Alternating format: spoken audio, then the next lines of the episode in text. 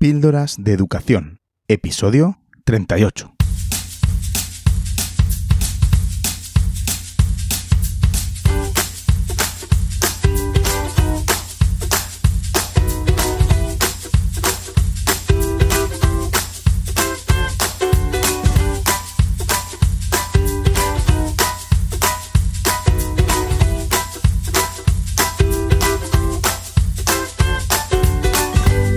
Escuchando Píldoras de Educación, un podcast sobre innovación y cambio educativo.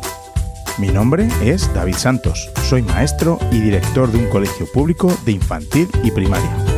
Juntos podemos mejorar nuestra práctica educativa un poco cada día. ¿Me acompañas?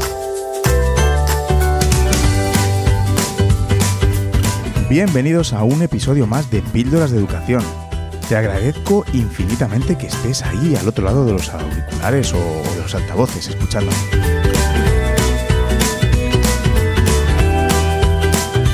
Porque ahora con el encierro que tenemos que afrontar, parece que tenemos más tiempo, pero lo cierto es que los que tengáis hijos pequeños para nada tienen más tiempo, ¿verdad?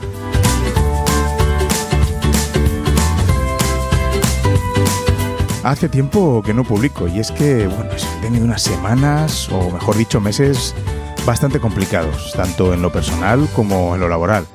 Y ahora, como ves, rematamos, rematamos con el coronavirus. ¿Qué es de lo que te vengo a hablar en este episodio?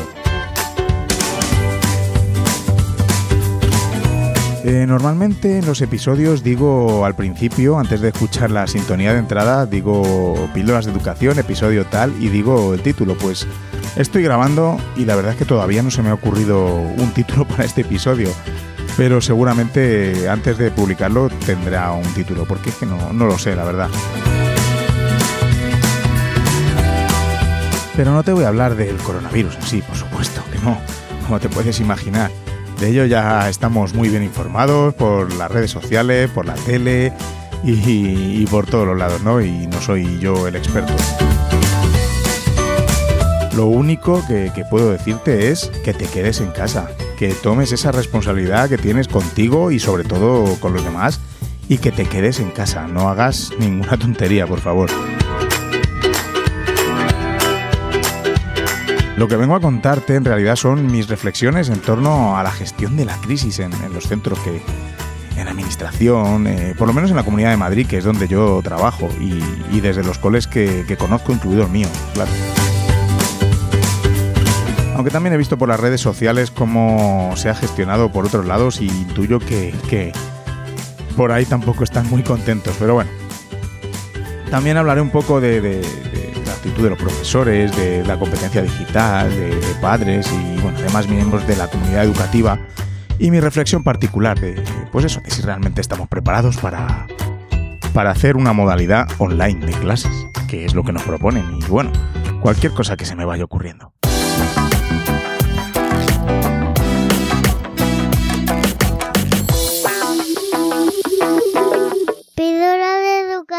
Con David. Esto es un aviso, ¿no? Este es mi podcast y las opiniones que aquí vierto, pues exactamente son eso, solo son mis opiniones. No tienes que estar de acuerdo, claro que no, ni, ni tiene tu experiencia ser igual mm, que la mía, mm, por supuesto. Como ya me conoces y conoces píldoras de educación, ya sabes que hay episodios en los que me pongo a despotricar más, que, que por cierto me sirve de terapia, y otros en los que traigo charlas con grandísimos docentes de los que aprendemos mucho. Hoy toca la primera parte. Si estás suscrito al podcast ya sabes cómo va esto y si no, pues bienvenido y espero que te sientas cómodo y claro, que te quedes conmigo. Suscríbete y escucha algunos de los demás episodios. El pasado lunes 9 de marzo, por la tarde, se decretó aquí en Madrid, donde estoy yo, donde trabajo, como te digo, el cierre de todos los colegios. Bueno, de todos los colegios y todos los centros de educación desde infantil hasta universidades, etcétera. Esa misma mañana ya nos habíamos enterado de que habían hecho lo mismo en, Vitoria. Desde el anuncio hasta que al final estamos todos en casa, seguros y encerraditos, y sobre todo sin poner peligro a otros, han sido horas o días muy difíciles, muy difíciles de gestionar. Honestamente, todavía están siendo difíciles y, lo que nos queda. Pero si te digo la verdad, eh, yo mm, en la dirección del centro lo he pasado eh, un poco mal, ¿no? Eh, he estado bastante estresado, supongo que tú que me estás escuchando también, cada uno a su medida, ¿no? Pero como te digo, yo te voy a contar hoy aquí mi, mi experiencia. Te voy a hablar de cómo fue la cosa aquí, en Madrid. Supongo que si me estás escuchando desde otra comunidad autónoma, esto se habrá gestionado de una forma diferente o, o no sé, o parecida. O incluso si me escuchas desde otro país, claro que sí, porque esto es a nivel mundial. Desde la rueda de prensa que, que, dio la presidenta de la Comunidad de Madrid, salió después el primer escrito oficial, un comunicado oficial de prensa que dice que, aparte del cierre, en un segundo párrafo, y leo literalmente, los colegios madrileños permanecerán abiertos, pero no habrá actividad lectiva desde su entrada en vigor. Y más adelante, para más INRI, dice, a pesar del cese de la actividad formativa en colegios, permanecerán abiertos para aquellas familias que deseen utilizar los centros aunque no haya clase. Asimismo, bla, bla, bla, bueno, sigue, sigue el comunicado. Esto, como te puedes imaginar, desató la ira en los distintos grupos de WhatsApp de docentes, redes sociales, etcétera, etcétera. ¿Cómo que los centros abiertos por si la familia lo necesitan? Pues estaba claro. En el caso particular de mi centro, ahí van a estar las familias a traer a los niños tipo guardería, porque tenían que trabajar, lo necesitan. Luego corrigieron el comunicado a las pocas horas, quitando ese párrafo. Menos mal. Al día siguiente, el martes, fue un día frenético en el colegio. Organizamos turnos de sustituciones para que los profesores pudiesen preparar materiales para, para que los niños pudieran hacer algo durante el cierre.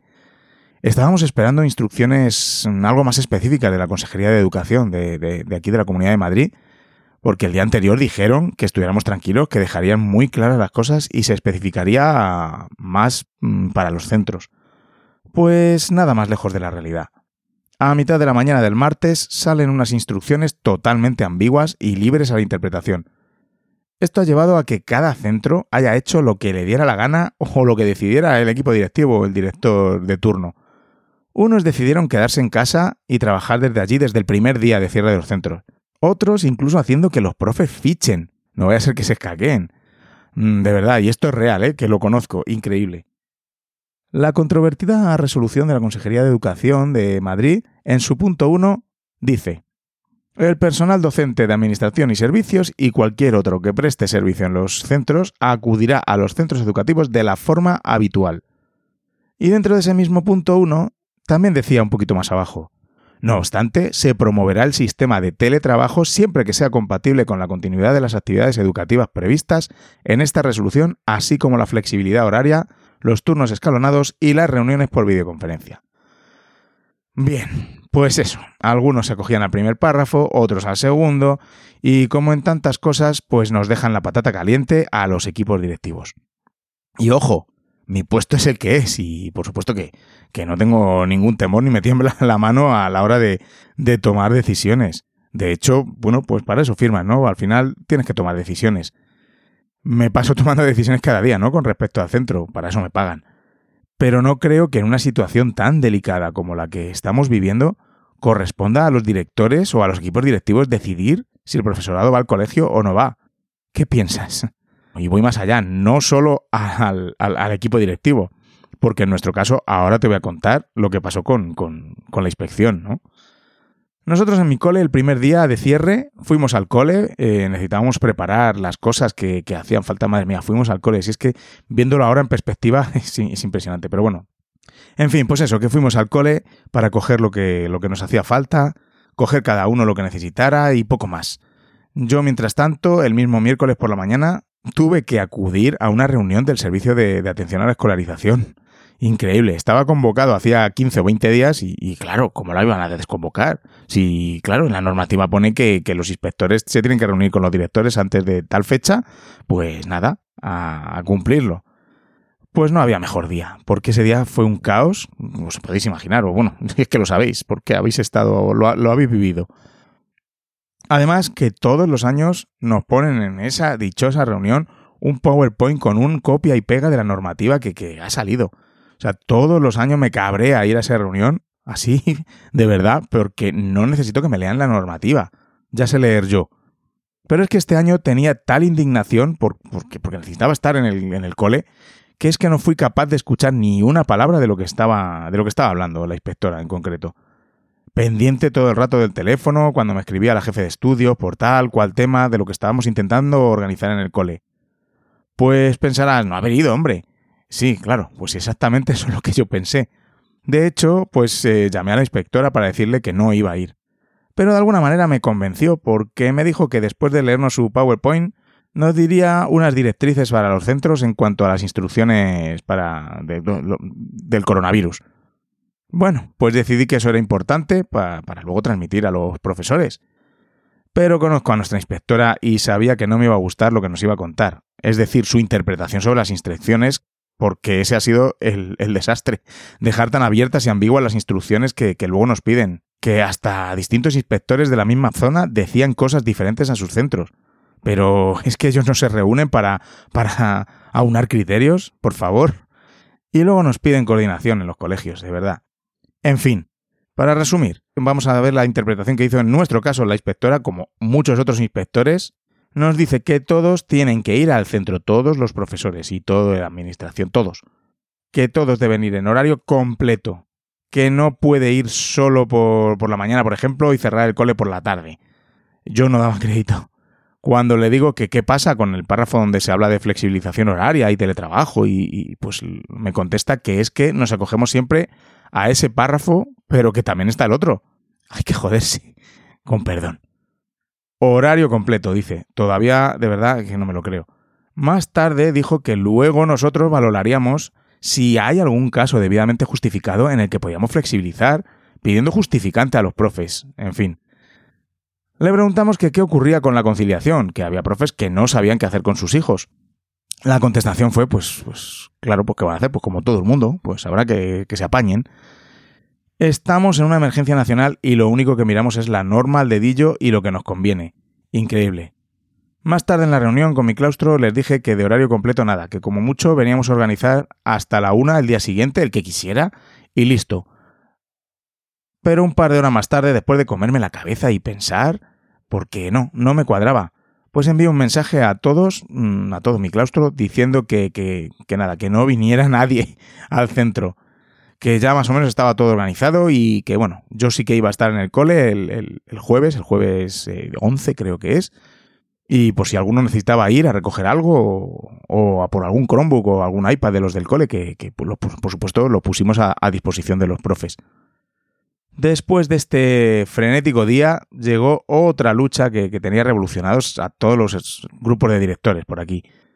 El director de área y los inspectores dicen que el colegio debe permanecer abierto todavía y al menos con un miembro del equipo directivo en él. Claro, esta instrucción nunca llegó por escrito. Siempre ha sido porque se lo han dicho a alguien en alguna reunión, a través de una llamada de teléfono que hacía algún inspector, inspectora, Evidentemente, por todos he sabido que los equipos directivos somos inmunes a los virus e incluso no somos portadores. ¿En serio? Mi nivel de estrés y de indignación, cabreo, impotencia estos días ha sido exagerado. Nunca antes me había sentido así, si te digo la verdad. Porque estamos ante una situación en la que nunca nos hemos visto. Una auténtica emergencia de salud y es como si lo único que quiere hacer la administración es fiscalizar y asegurarse de que trabajamos. Yo entiendo que no estamos de vacaciones, pero, por favor, Además, luego nos llega un documento que hay que rellenar antes de, una fecha en la que tenemos que poner toda la planificación de lo que se va a hacer estos días sin cole. El primer epígrafe que hay que rellenar, a ver si adivináis la pregunta. Pues sí, la pregunta del primer epígrafe de esta super planificación que nos envían es ¿cuál es el horario de apertura del colegio? Y dale, o sea, y sigue. Al final ah, eh, salió otra, otra resolución de la consejería por la que ya no tenía por qué estar nadie en el colegio, lo que nos costó. Pero es que somos así. ¿No estamos viendo que cómo se ha desarrollado la crisis en otros países? ¿No nos damos cuenta de que esto no es un juego? ¿Nos pensamos que el coronavirus en España es de, de otro tipo, ¿no? Menos letal. Mirando esto desde la distancia, ¿no? Desde los días, que bueno, que en realidad no ha pasado, no ha pasado hace tantos días, pero es que los acontecimientos se desarrollaron de una manera vertiginosa y, las novedades, las novedades son muchas en cuanto a, a, este tema del coronavirus. Bueno, pues te estaba diciendo que visto lo que pasó a día de hoy, después de que estemos en pleno estado de alarma nacional, me parece ridículo. Sabíamos lo que iba a ocurrir porque ya sucedió en otros países, pero no. Aquí lo más importante es controlar a los docentes porque somos unos vividores y tenemos muchas vacaciones. Pareciera que, tuviéramos la culpa de, la pandemia, de verdad. Está claro que la redacción de las instrucciones de la Consejería de Educación de la Comunidad de Madrid iban muy encaminadas a, pues eso, a paliar un poco la concepción social que se tiene de los profesores. Yo creo que dirían, bueno, vamos a poner que tienen que ir al centro, porque no vaya a ser que... Señores, que nadie se quiere escaquear, que lo que queremos es la salud de todos y no contagiar ni ser contagiados como todo el mundo. Por supuesto, habrá de todo, como en cualquier profesión. Habrá profes que durante la cuarentena en casa no hagan ni, ni, vamos, se esfuercen lo más mínimo para, para, contactar con sus alumnos. Pero es que son también así en sus aulas y en sus colegios. Dejemos de atacar y de dudar de la labor docente, por favor, que además durante todo el año trabajamos desde casa. o sea, no es nuevo para nosotros. Como si no iban a salir esos maravillosos proyectos que, que, que salen adelante. Desde aquí, mi más sincero agradecimiento a todos los que os estáis dejando ahí la piel por vuestros alumnos, independientemente de la metodología que uséis. Pido disculpas si alguien se siente molesto por mis palabras, yo, yo creo que no, pero vamos, necesitaba soltarlas por aquí. Esta es mi, primera reflexión. Bueno, no mucho reflexión, sino es el relato de, de lo que viví. Así que bueno, seguimos. Está genial lo de promover el, el, teletrabajo y continuar las clases online. Es evidente que hoy en día tenemos suficientes herramientas para asegurarnos de que los alumnos continúen de otro modo su formación. De hecho, pues yo he realizado multitud de cursos online y he aprendido mucho. Pero el problema no es ese. El problema es, y la pregunta que me hago yo, ¿están todos los centros preparados para esto? ¿Estamos los profes preparados? ¿Y los niños? ¿Y las familias? Pues mm, voy a ser contundente en esto. Yo creo que en general no estamos preparados. Es una enseñanza totalmente distinta. No es lo mismo hacer flip learning con sus clases presenciales y sus, sus interacciones que basar toda nuestra docencia online. Quizás te muevas en un entorno en que esto pues no representa ningún problema o trabajas en un cole en el que no faltan recursos o bueno, mejor dicho, lo que es más importante, no les faltan los recursos a, a los alumnos y a sus familias. Pero hay una gran cantidad de colegios públicos que están abandonados de la mano de Dios en cuanto a recursos tecnológicos. La dotación que recibimos los colegios públicos es la que es y no se pueden hacer milagros. En nuestro caso, en mi colegio, pues estamos, bajo mi punto de vista, bien servidos. Primero, por una generosa aportación de, de Lampa, con un pequeño también esfuerzo nuestro, y segundo, porque nos ingresaron un buen dinero al ser seleccionados como, como proyecto de innovación ¿no? de la Comunidad de Madrid. Pero, ¿qué pasa con los alumnos? Puedes tener muchos recursos en el centro, pero los alumnos no tenerlos. Te voy a contar el caso de mi centro en particular. Comprendo que hay tantos casos como centros, claro. Eso lo comprendo. Y que hay muchos que están peor que en mi colegio, también. Alguna vez te he contado que, la mayoría de las familias que acuden a mi colegio pues eh, son de recursos socioeconómicos bajos. Tenemos muchos en una situación tremenda. Bueno, no te voy a contar ahora el tipo de caso, pero bueno, te haces una idea. Pues por muchos recursos tecnológicos que tengamos en el centro, en su casa las familias no tienen tantos. Y ahora, pues no me vengas como mi inspectora, que me dice que no tendrán para comer, pero tienen un móvil de última generación. Pues en algunos casos sí, es cierto, pero en otros no. Además, muchos de nuestros niños sabemos que pasan durante el curso las tardes enteras solos en su casa o en la calle, debido a, la precaria situación laboral de su papá o su mamá o su situación familiar. ¿Qué cree que está pasando o que ha pasado esos días de, cierre que todavía había trabajos? Pues, evidentemente, me temo que han estado los niños solos en casa y sin tecnología en estos momentos difíciles es prácticamente la única opción que tenemos, ¿no? La de eh, la enseñanza a distancia online. Pero también es cierto que enviando tareas o dando clases online, en mi caso, estamos aumentando más la brecha de desigualdad que ya existe. Sí, sí, ya sé que, siempre estamos pensando en lo bajo y qué pasa con los que pueden, etcétera. Bueno, no me voy a meter en ese, en ese berenjenal, pero sí me meto en que cuando volvamos, la brecha y la desigualdad va a ser tremenda porque tenemos muchos alumnos que van a poder seguir haciendo cosas desde sus ordenadores, sus tablets, dispositivos de sus padres, pero otros muchos que no. Y con eso me como mucho la cabeza. En tiempos normales de cole intentamos que, que, que su tiempo dentro del centro sea memorable, que se lleven lo más posible de aquí. mm, verdaderas experiencias de aprendizaje. Porque sabemos que en casa van a hacer pues lo que buenamente puedan. De ahí la decisión de no tener deberes nosotros en nuestro cole. Bueno, al menos que no sean obligatorios ni calificables, porque de esta forma se aumentaría aún más la, la desigualdad. No estamos ayudando a la inclusión. Me dan envidia sana los colegios que, que, tienen todo muy bien organizado en su Google Classroom, por ejemplo, y todos los alumnos se conectan con su dispositivo porque tienen un one-to-one en el cole, por ejemplo, y bueno, pues están atentos ahí a las novedades y hacen sus trabajos, incluso se conectan a videoconferencias con sus profes. Bueno, me parece genial, de verdad. O sea, y, y, os animo a que sigáis adelante porque está fenomenal. Y claro que sí. Pero en mi colegio, por ejemplo, pues de, cuarto a sexto sí que trabajan con Google Classroom y la mayoría se han conectado durante el curso. Pero porque si no podían hacerlo desde casa, en el mismo cole, lo hacen desde cualquiera de los dispositivos que tenemos, porque les dejamos espacios y tiempo para, para, para ello en el, en el centro. Si eh, un padre pide que por la tarde, cuando acaban las clases, mm, el niño quiere consultar algo, pues por supuesto que se le deja mm, los recursos que tengamos tecnológicos. Pero ahora mismo que están solos o con sus familias. Pues mira, ahora mismo acabo de parar la grabación del podcast para contestar a una profe de mi cole, una profe de quinto que está súper preocupada porque les envió a sus alumnos la invitación para, para el Classroom hace días y tan solo se han conectado 7 de 25. Pues ese, pues ese es el problema. Tenemos varios alumnos que nos dicen que sus familias les dejan ir a un locutorio para conectarse al Classroom. Lo digo normalmente, no, ahora no. Ahora, y ahora que estamos en casa, ¿qué hacemos? Pues me preocupa mucho, me preocupan mucho estos alumnos de mi centro que, sé que no tienen acceso a las redes o a la tecnología, o que viven varias familias en un pequeño piso, es decir, su casa es prácticamente una habitación que comparten con su madre, con su padre o con cualquiera, ¿no? Y sé que si estás en otra situación distinta en tu centro te puede resultar difícil de imaginar, pero es que es así, existen estas realidades.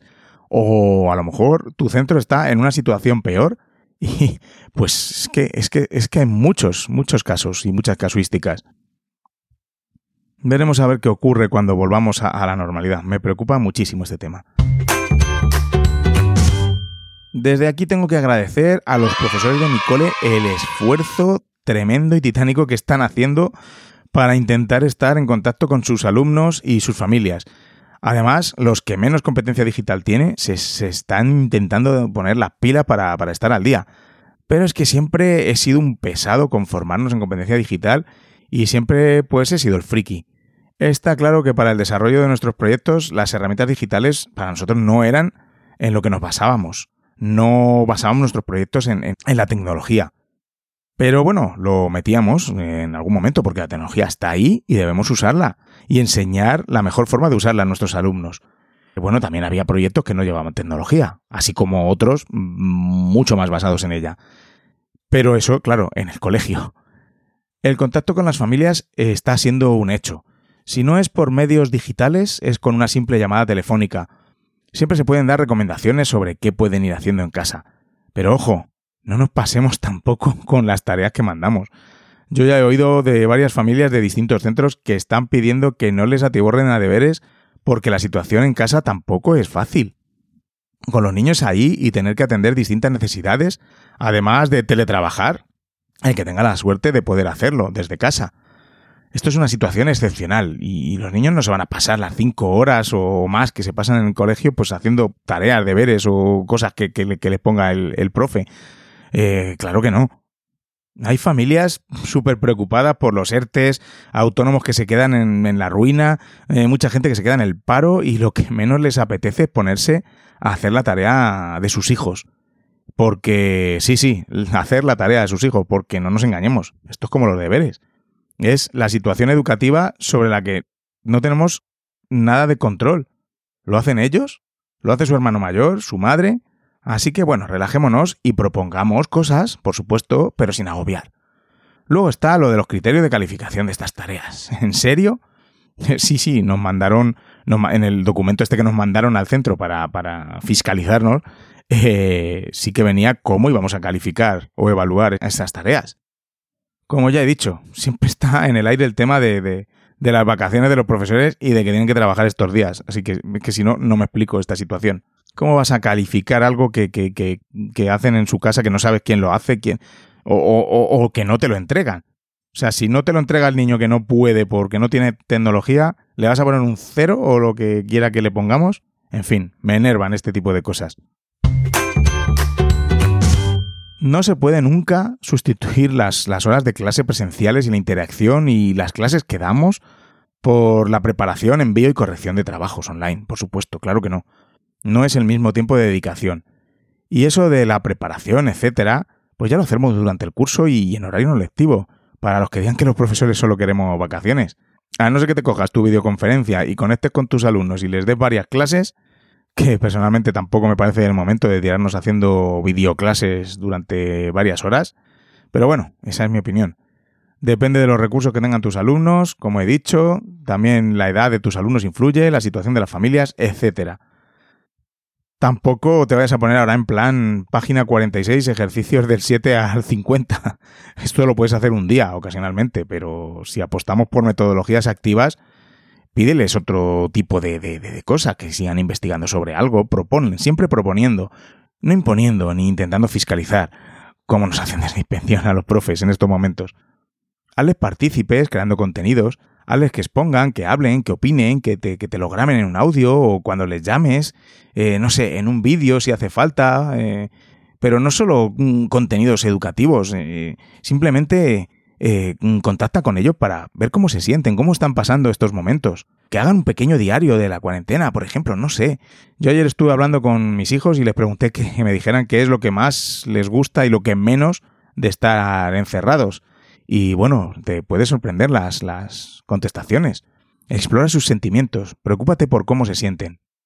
Repito, la educación a distancia nunca podrá sustituir a la presencial, por mucho que avance la tecnología. Ayer vi cómo una directora en un grupo de WhatsApp estaba emocionada por cómo habían organizado las clases a través de videoconferencia y las horas a las que hacía conectarse a sus alumnos y en un momento de excitación hasta dijo, es que con toda esta tecnología realmente no hace falta que vayamos al cole. Pues si piensas así, eh, estás muy equivocada.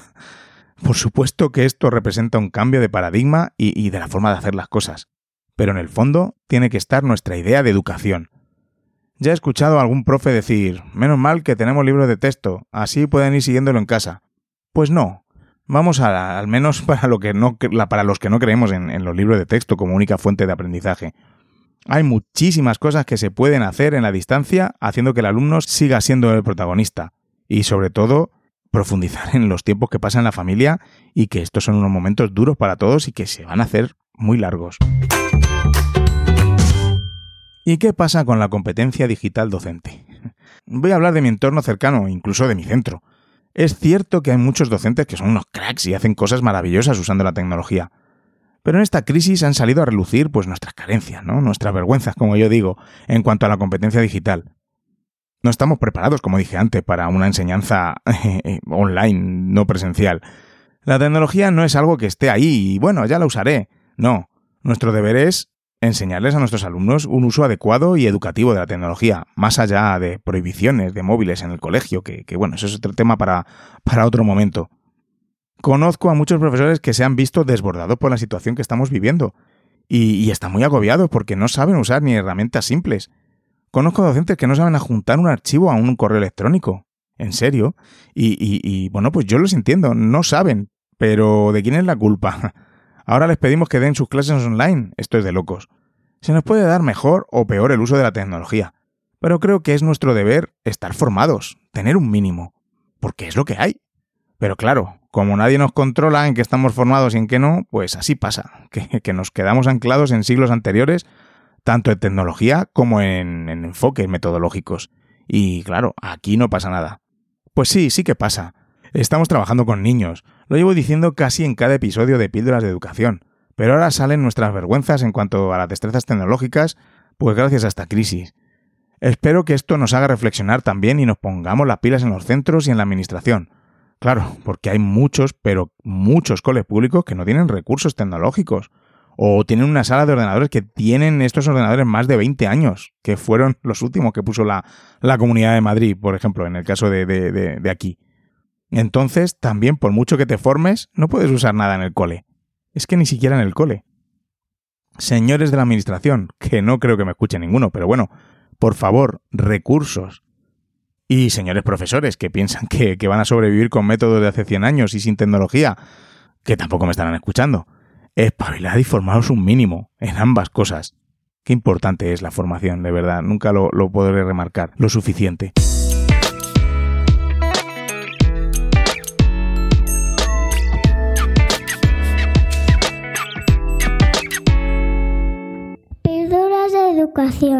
Pues por Twitter lancé esta misma pregunta de, si estamos preparados para enseñanza online y la verdad es que sois muchos los que me habéis contestado. Pedí un audio para que no escuchéis solo mi voz todo el rato, pero bueno, la mayoría de vosotros optasteis por escribirlo, así que bueno, lo, leeré.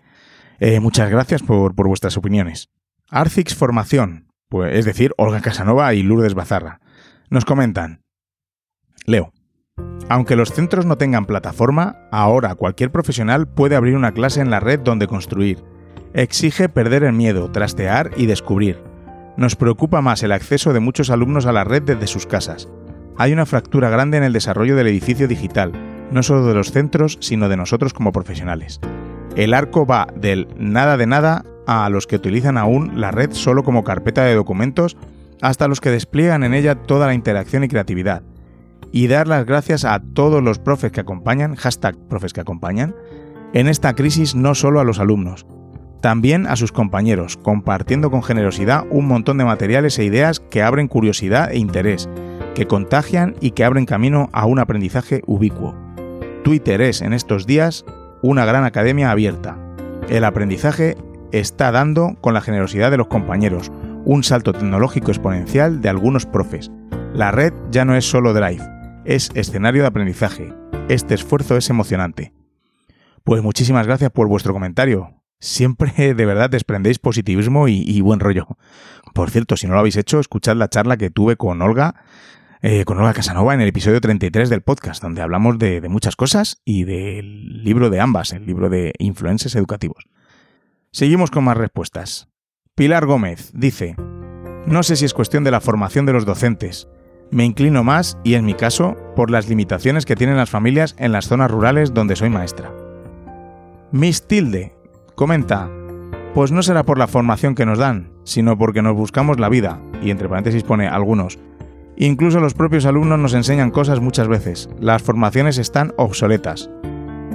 Olga responde a, este comentario de, de, de Mistilde. Formaciones hay muchas, pero también pasa que la gente no se apunte ni acude a ellas. Posibilidades las hay, pero ¿se aprovechan? A mí algún que otro compi me ha dicho, ve tú y ya nos enseñas. Katia. Dice, unos más que otros. En Madrid estamos en casa desde el miércoles. He resuelto dudas de alumnos. ¿Hay que hacerlo todo? ¿Dónde están los ejercicios? Y de profes. ¿Cómo hago para tal? ¿De dónde, dónde puedo encontrar cuál? Pero bien en general. Bueno, muy bien. Javimat comenta, todo el sistema, instalaciones, profesores, alumnos, está diseñado y más o menos preparado para la enseñanza presencial, que es lo que hacen. Cualquier reconversión en 24 horas a enseñanza online será un haremos todo lo posible con el máximo esfuerzo y la mejor voluntad. No más. Willy Castro también nos comenta, considero que online con todas las letras no. Es necesario adaptar a las particularidades. Lo que queda claro es la gran oportunidad. Saludos. Lucía Gil. Comparto lo mismo que otros compañeros, en que hay familias que no tienen recursos, ni hablan bien nuestro idioma y en otros casos no muestran interés. Yo utilizo ClassDojo en tercero de primaria desde inicio de curso para compartir cosas y tengo familias que no están conectadas. Aunque con el resto sí que creo que va a funcionar la formación a distancia. Ya me están mandando fotos de trabajos y me están respondiendo a cuestionarios de Google Forms. Esto va a ser un antes y un después. Psicopedagogía al rescate. Me dice, la respuesta es no a todas tus preguntas. Espero que esto suponga un antes y un después respecto a la educación en la nube online. José Luis García dice, yo sí estoy capacitado, pero claro, me he ocupado de actualizar mis conocimientos y ahora incluso más, pero solo hablo por mí. Oscar, arroba Woofy 38. Enseñanza online en el sistema público no está preparado para empezar. Todos los alumnos disponen de ordenadores u otros sistemas electrónicos. Puede ser que la inmensa mayoría sí en ciudades grandes y en el ámbito rural, zonas sin cobertura total arroba aprendiz música. Sería interesante responder la siguiente pregunta. ¿Tienen las familias los recursos necesarios para la formación online? En el entorno en el que yo trabajo, la respuesta es no. No disponen de ordenadores. Algunos ni tienen internet. Podéis imaginaros la que nos viene. Arroba Dolores Ojeda. Los centros de la red pública no. Ya se han encargado las administraciones de darnos mínimos medios tecnológicos y de prohibir usar medios, que ahora son buenos. Los profes estamos preparados a medias, unos mejor, otros peor y otros nada, y el alumnado, que es el que más me preocupa a mí, y los más vulnerables, pues están preparados según la economía familiar, para empezar. Yo tengo mucha preocupación por ciertas familias de mi clase, con situaciones duras, y hay compañeros que no podrán hacer gran cosa porque su alumnado es pobre. Por eso es tan importante la escuela pública presencial, porque iguala a todos usando la pizarra, las pinturas de colores, el papel y los libros. Me refiero a la literatura. En fin, a la tarea. Hoy va a ser duro. Arroba Activasala. Como profesor de educación física en secundaria he creado un Google Classroom. A través de ahí voy a dar videoconferencias en las que haré circuitos de ejercicio físico. Medios tenemos, quejas de padres también. Si no les mandamos nada es que no trabajas y si te molestas en dar opciones no les gusta. Al final te dan ganas de no molestarte en hacer nada. Por último, eh, voy a leer el mensaje de Oscar, un director al que conozco de, un centro de aquí de Madrid.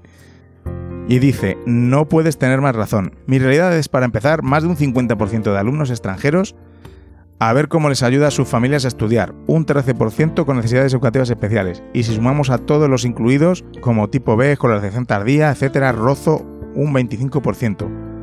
Por otro lado, como apuntas, las tecnologías de la información y la comunicación no llegan a todos los alumnos. En muchos casos, el acceso se reduce a un móvil con internet por familia. Al empezar la crisis, me faltaban numerosos datos de los alumnos, teléfonos y cuentas de correo, en algunos casos debido a las migraciones de raíces. El último día estuvimos llamando a todas las familias y sigue habiendo familias sin mail y otras no quieren darlo. Ahora, nosotros también tenemos lo nuestro. Casi todos los profesores han habilitado un blog para emitir información concreta de cada grupo de Educamadrid y por supuesto revisando las programaciones. Muchas gracias a todos por vuestras respuestas. Vamos a poner ahora los audios que, que me habéis enviado, que son tres.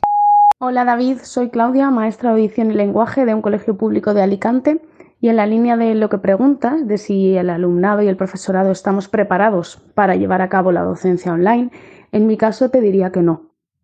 En mi centro muchos profesores no están formados ni preparados para llevar a cabo las clases a través de videoconferencias o de manera virtual por distintas plataformas.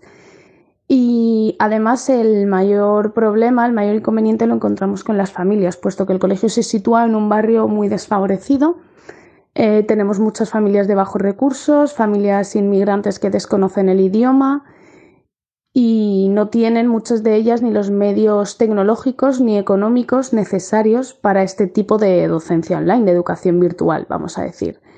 Además, tirando hacia mi terreno de la, de la educación especial, hay muchos casos en los que los alumnos con diversidad funcional necesitan que la sesión de trabajo sea presencial de forma virtual hay ciertos aspectos que no se pueden trabajar, es muy complejo. Y además, eh, aunque a las familias se les asesore y se les oriente, no tienen eh, ciertos conocimientos para aplicar ciertas estrategias o para desarrollar distintas actividades. Por lo tanto, en mi caso, te diré que es muy complejo, que esto ha venido muy de repente. Intentamos hacerlo lo mejor posible, llegar al máximo de alumnado posible pero eh, mi mayor preocupación aquí pues va en relación a, la inclusión y en nuestro caso a que los alumnos con menos recursos y con una diversidad funcional más severa, podríamos decir, em, son los que al final están menos atendidos en estas circunstancias. Es algo que realmente me preocupa. Si esto fuera cosa de dos semanas, tampoco pasaría nada. Pero si se alarga, em, me gustaría saber de qué manera podríamos solucionar este aspecto que para mí, para el desempeño de mi labor es fundamental. Hola, mi nombre es Nuria y trabajo como orientadora en un centro en Madrid. Eh, bueno, en primer lugar me gustaría compartir mi opinión sobre todo este fenómeno que está pasando de adaptación a las tecnologías eh, por la necesidad de hacer una teleformación a nuestros chicos y chicas, porque creo que se tiene que hacer alusión a cuatro puntos diferentes sobre los que deberíamos reflexionar. Por un lado, no se cuestiona demasiado que haya una necesidad de accesibilidad del alumnado a las TIC, ¿no? Estamos dando por hecho, de alguna manera, que todos nuestros alumnos y alumnas no solo se manejan por medio de teléfono móvil, sino que además en sus casas eh, tienen un equipo informático, lo cual no siempre es así y mucho menos en los casos donde los alumnos tienen una desventaja social. Esto sería un agravio comparativo en el acceso a la educación, uno de los principios fundamentales de la educación pública. Está claro que en medidas de emergencia tenemos que tomar soluciones de emergencia, pero quizá estos alumnos son los que más perjudicados se van a ver. Por otro lado, es verdad que damos por hecho la preparación de los docentes en su relación con las TIC. Damos por hecho que todos los profesores están perfectamente formados para regular los procesos de aprendizaje de una manera diferencial a como lo hacen en el día a día y que por tanto se dispone de ello eh, de forma previa a la situación de emergencia en las plataformas educativas públicas cuando esto no es así. Ahora mismo vivimos una situación de colapso en las plataformas educativas, pero antes de esto no existía una especial formación por parte del profesorado en este tipo de de iniciativas de cara a las tecnologías de la información y la comunicación y por lo tanto seguramente nos encontramos con profesores con cierta voluntariedad al aprendizaje o, más nativos digitales y otros que sin embargo por mucho que presenten voluntariedad van a ver verdaderos problemas de cara a esta situación. Por otro lado, no cabe duda que todos los problemas asociados al colapso de los sistemas hacen que los profesores de su, voluntariedad tengan que regular las tareas de aprendizaje fuera de su horario habitual. ¿Esto qué significa? Significa que se desregula la vida de todos los miembros. Por un lado, es cierto que el ajuste de las familias al proceso de aprendizaje tiene su complicación porque a la vez se suma su teletrabajo, pero por el otro se da por hecho que los profesores tienen que tener determinadas competencias adquiridas y una organización del trabajo con una flexibilidad que en algunos casos no es, no es fácil que se cumpla por su propia conciliación familiar y laboral. Asimismo, esta situación de emergencia, una de las cosas que deja un poco en el aire es cómo los docentes realizamos el acompañamiento emocional al alumnado, ya que de alguna manera ahora solo tenemos el acceso directo, sobre todo en el caso de los más pequeños de un centro educativo como puede ser un instituto, nos relacionamos eh, especialmente a través de sus padres y no de ellos mismos, con lo que ello conlleva de cara al con el profesor de cara al seguimiento de la acción tutorial y, por supuesto, a los procesos propios de la edad a nivel evolutivo. Esto también crea un grave deterioro de lo que sería la acción tutorial. ¿Por qué? porque no somos capaces de acceder en muchos casos a ellos y porque simplemente estamos poniendo tiritas a una situación que desde luego es sobrevenida para todos, pero que sin lugar a dudas necesita ser planificada y estructurada de una manera diferente. Gracias por vuestra atención. Vamos ahora con el audio que me ha mandado mi compañero de podcast, eh, José David Pérez, que como sabéis me acompaña en el podcast G Suite Edu Podcast. Y, bueno, él tiene su podcast Innovación Educativa y, también eh, leo cuentos, que quizá ahora sea un buen momento para, escucharlos, ¿no? con, vuestros, con vuestros pequeños. Eh, vamos con él. Gracias, José David. Hola, David aquí estoy, estoy encantadísimo de estar contigo también en este podcast.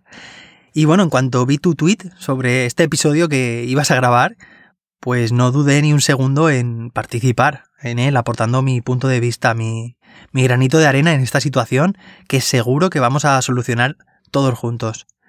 Bueno, voy a lanzar algunas reflexiones que espero que nos hagan pensar respecto a la pregunta de, de si estamos preparados o no para esta situación tanto alumnos, profes, equipos directivos, centros en general, familias.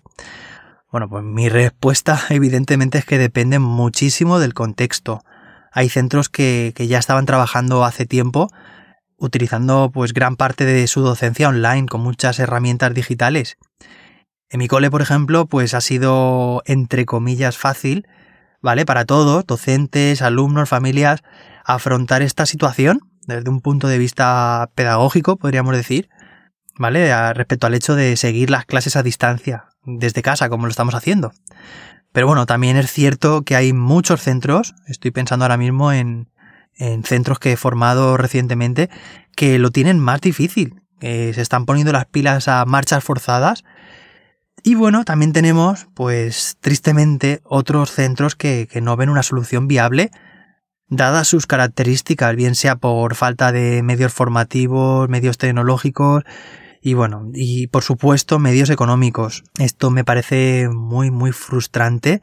Me siento impotente, así que bueno, pues desde aquí envío mi apoyo si hay algo en lo que pueda ayudar. Estoy ya recibiendo pues solicitudes, consultas a través de Twitter, a través de mi página web y bueno, pues en la medida de, mis posibilidades estoy intentando ayudar, ¿vale? A la hora de tomar decisiones, a, la hora de, formarse en herramientas tecnológicas.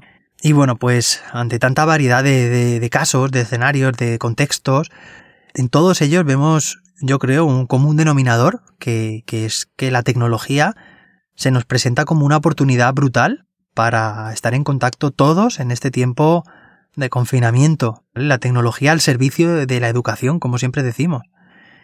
Y bueno, ¿qué te voy a contar, David? A ti que presentamos juntos nuestro programa G Suite Edu Podcast, que hoy en día tenemos a nuestro alcance potentísimas herramientas gratuitas en la mayoría de los casos, como, como es el caso de G Suite para centros educativos.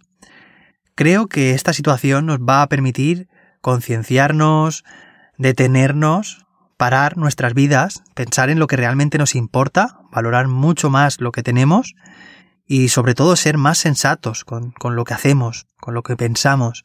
Nos va a permitir también, por otra parte, desarrollar y mejorar nuestra competencia digital y la de nuestros alumnos y familia, claro que sí.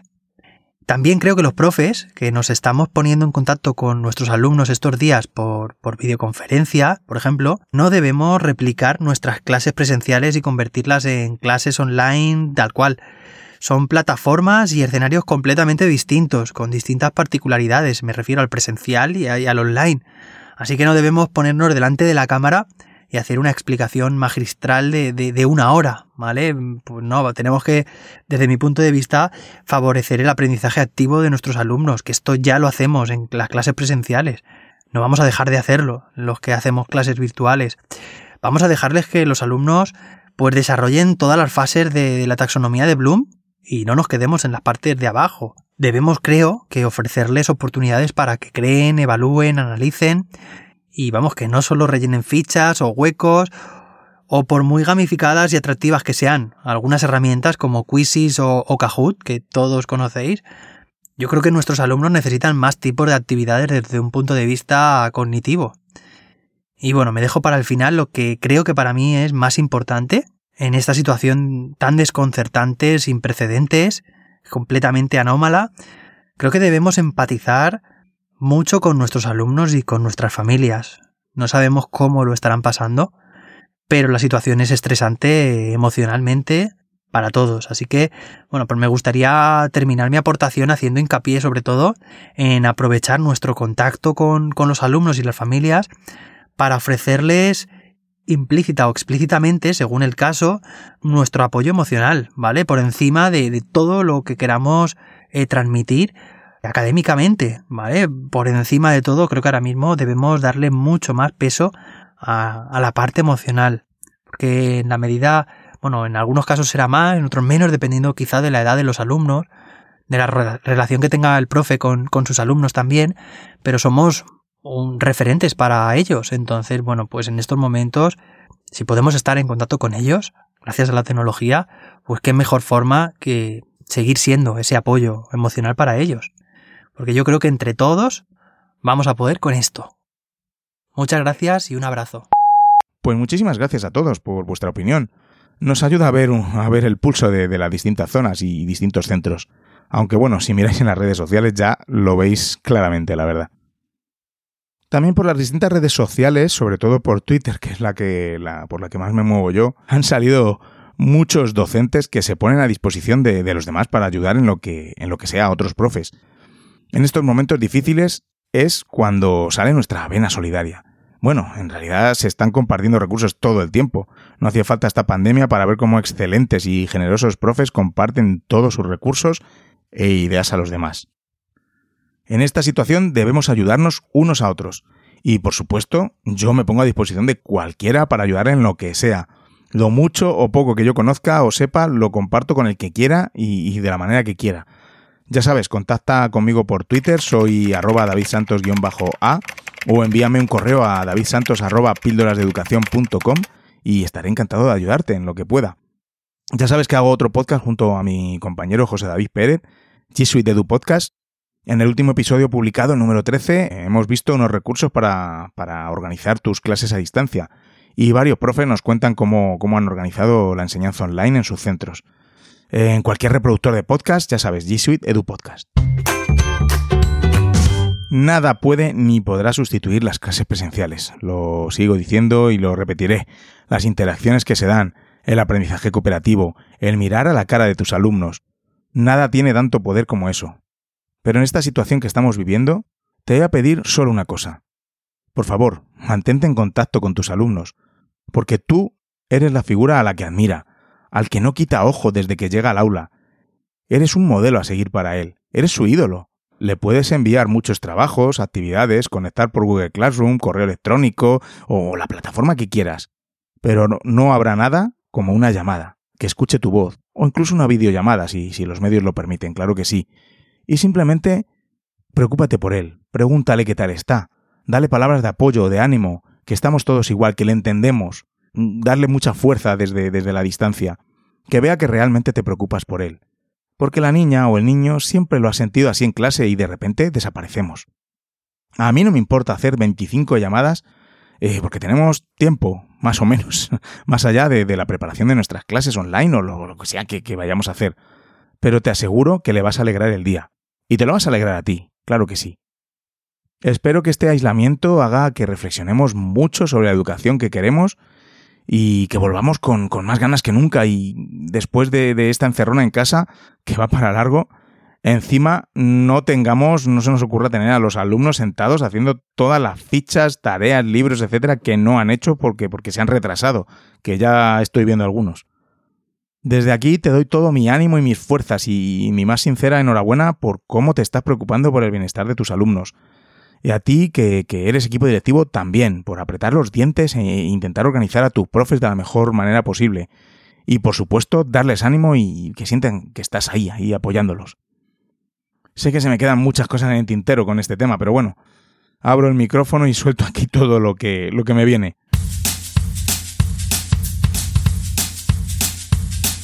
Muchas gracias por vuestro apoyo siempre. Recibo vuestro feedback y vuestros mensajes. Esa es la pequeña manera en la que me podéis ayudar a pasar el aislamiento, de verdad. Dadme feedback, comentarios. Es la forma con la que de alguna manera cobro, ¿no? Por, por hacer este podcast. Recuerda que puedes dejar tus comentarios en la entrada del episodio en píldorasdeeducación.com, donde puedes encontrar también distintas formas de contactar conmigo.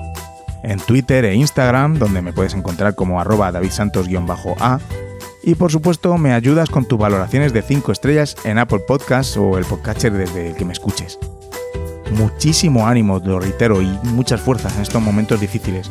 Entre todos vamos a conseguir vencer este virus. Pero necesito que seas solidario y que tengas cabeza, que quédate en casa. Quizás si tienes tiempo, pues puedes ponerte al día con los episodios de, de cualquiera de mis podcasts. Píldoras de Educación, que es este que escuchas, G Suite Edu Podcast que te comenté antes, o Beta Permanente, el podcast donde te cuento cómo me organizo y soy más productivo de, de la mano de la tecnología. Un abrazo muy muy fuerte y nos escuchamos en el próximo episodio. Y por supuesto, nos vemos por las redes sociales.